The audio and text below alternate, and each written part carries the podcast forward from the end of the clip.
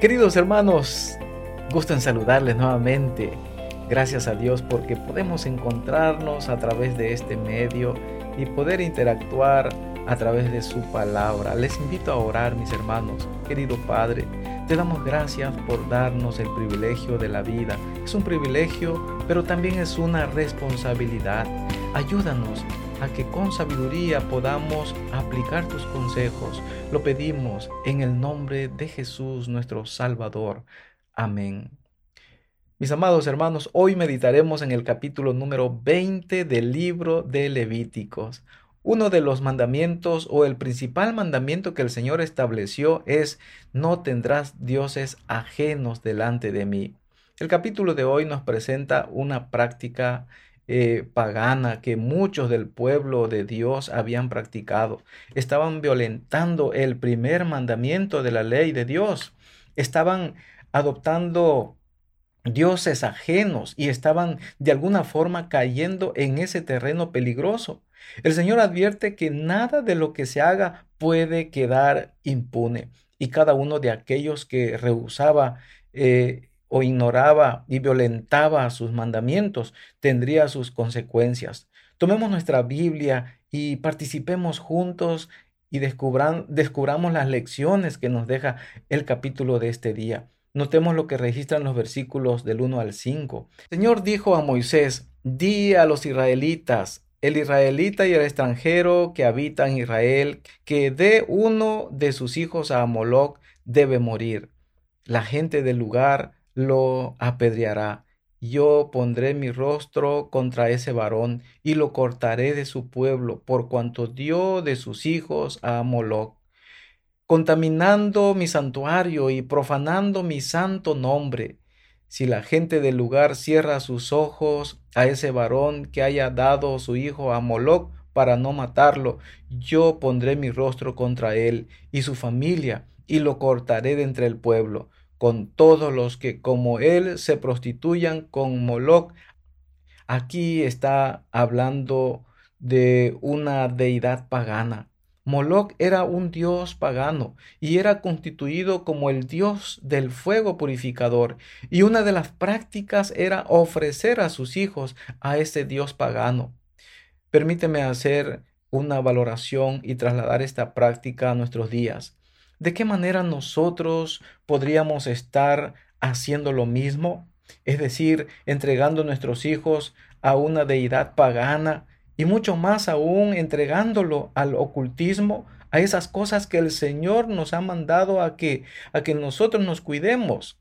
Mis hermanos, en el día de hoy quiero darte estos eh, consejos y precisamente el Señor comienza amonestando a los padres ¿Qué debemos hacer para evitar que nuestros hijos estén siendo sacrificados o entregados a dioses paganos? En primer lugar, debemos regular y supervisar lo que ven y escuchar eh, a nuestros hijos. En segundo lugar, no, no debemos cumplir sus caprichos, colocando en sus manos portales que los lleven al ocultismo, que los lleven a esos terrenos peligrosos que el enemigo hoy en día está seduciendo, mis hermanos, a nuestros hijos. Estamos hablando de terrenos peligrosos como son también los programas de televisión a través de juego de videos, a través de música que no es correcta que nuestros hijos estén en este momento experimentando o escuchando. En tercer lugar, debemos cuidar las amistades con las que nuestros hijos en este momento se encuentran, ya que fácilmente estos pueden arrastrarlos a caminos peligrosos y de esta manera frecuentar lugares en donde lo que hacen es abrir las avenidas del alma y Satanás se puede aprovechar de esto y finalmente, el consejo número cuatro es precisamente hablando de las avenidas del alma. Debemos cuidarlas, cuidar las avenidas del alma. Debemos adoptar una postura de defensa es por eso que debemos cuidar lo que nuestros hijos ven, lo que escuchan, lo que hablan, lo que piensan, todos los sentidos son las avenidas del alma y el enemigo se aprovechará de esto para llevarlos a terrenos peligrosos. Y de esa manera nosotros como padres muchas veces voluntariamente estamos entregando a nuestros hijos en las manos del enemigo. Debemos tener mucho cuidado con esto. La palabra de Dios es el alimento espiritual con el cual el cristiano debe fortalecerse en espíritu y en intelecto a fin de batallar por la verdad y la justicia. La Biblia enseña, mis amados, que todo pecado que nos asedia debe ser desechado, que debe sostenerse la guerra contra el mal hasta que toda mala tendencia haya sido vencida. El agente humano debe eh, colocarse como estudiante voluntario en la escuela de Cristo. Mientras acepta la gracia que se le ofrece libremente, la presencia del Salvador en los pensamientos y en el corazón le darán decisión de propósito para poner a un lado todo peso, a fin de que el corazón sea henchido con toda la plenitud de Dios. Mis hermanos, la sencillez de la verdadera piedad debe impartirse en la educación de nuestros muchachos, de nuestros jóvenes, para que sepan escapar de la corrupción que hay en el mundo. En este mundo en el cual vivimos, debe enseñárseles que los verdaderos seguidores de Cristo servirán a Dios, no solo cuando el hacerlo esté de acuerdo con sus inclinaciones, sino también cuando signifique abnegación y llevar la cruz, la cruz de Cristo. Los pecados que asedian deben ser combatidos y vencidos. Los rasgos objetables de carácter, eh, sean hereditarias o cultivados, deben ser eh, comparados con la gran regla de justicia y luego vencidos en la fuerza de Cristo. Día tras día, hora tras hora, ha de continuar en el corazón una obra vigorosa de abnegación y santificación. Entonces las acciones darán testimonio de que Jesús mora en el corazón por la fe. La santificación no cierra las avenidas del alma y el conocimiento, sino que expande la mente y la inspira a buscar la verdad como tesoro escondido. Nuestros muchachos en este tiempo están en peligro, pero oremos por ellos. Como padres, estemos más en comunicación con ellos. Notemos lo que el versículo 5 dice, yo pondré mi rostro contra él y contra esa familia. Es decir, que cuando nosotros abrimos la puerta al enemigo, entonces lo único que veremos del Señor es su espalda, no su rostro. ¿Sabes por qué? Porque Dios no puede estar donde el pecado está reinando. Recordemos que el Señor ama al pecador, pero aborrece el pecado.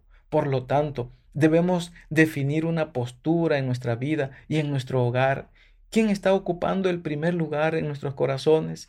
Es interesante que de los versículos 9 hasta los versículos 24 se menciona la palabra muerte en muchas ocasiones. En el capítulo anterior vimos muchos consejos que el Señor nos dio, mientras allá nos hablaba de principios, en el capítulo de hoy nos habla de consecuencias. Recordemos lo que el libro de Gálatas capítulo 6 verso 7 registra. Lo que el hombre siembra, dice la palabra de Dios, eso cosechará. Nunca nosotros eh, corremos más que las consecuencias de nuestras malas acciones. Es decir, siempre nos alcanzarán eh, los resultados. Y aquí podemos ver que todos aquellos que violentan eh, los mandamientos de Dios, están en contra de Dios y contra el prójimo, experimentan la muerte. Hoy en día muchos de nosotros podemos fallar en alguno de los mandamientos de Dios, no morimos instantáneamente como ocurría en aquel, en aquel tiempo, en aquel entonces, pero sí nos puede esperar la muerte eterna y privarnos de la vida eterna y la salvación que el Señor quiere otorgarnos. Para finalizar, eh, quiero llamar tu atención a lo que registra el versículo 23, un consejo más que el Señor nos da en este momento, en esta hora. No imites, dice, las costumbres de las naciones que voy a expulsar ante vosotros porque ellos hicieron todas estas cosas y los tuve por abominación. Es decir, el llamado que Dios nos hace como familias hoy en día es a no tener prácticas que realiza el mundo. No tenemos por qué comportarnos como familias que no conocen de Dios. Debemos estar a la altura del llamado que Dios nos hizo y que en nuestro hogar eh, Dios ocupe el primer lugar pero tampoco podemos aislarnos de esas familias que están necesitando también palabra de esperanza y nosotros somos los agentes que podemos llevar este mensaje y decirles que en sus hogares hay solución. Recordemos como padres, hoy tenemos que salvaguardar la integridad física, moral y espiritual de nuestros hijos, no entregarlos en manos del enemigo, sino responder a la pregunta que el Señor nos dirá, ¿dónde está la grey que te di? Debemos administrar entonces la vida en nuestro hogar con nuestros hijos con sabiduría pero para eso debemos administrar primero la nuestra y necesitamos sabiduría de lo alto como padres. ¿Te parece si le pedimos al Señor en este momento en oración que pueda derramar eh, esa sabiduría sobre nosotros? Te invito a que inclines tu rostro para orar. Querido Padre, gracias por los consejos que nos das. Como padres, eh, nos adviertes de cómo debemos de ayudar a nuestros hijos. Gracias Señor, porque nos adviertes que no demos a nuestros hijos al enemigo, a los dioses paganos, y tú nos ayudas para colocarlos en tus manos sobre todo.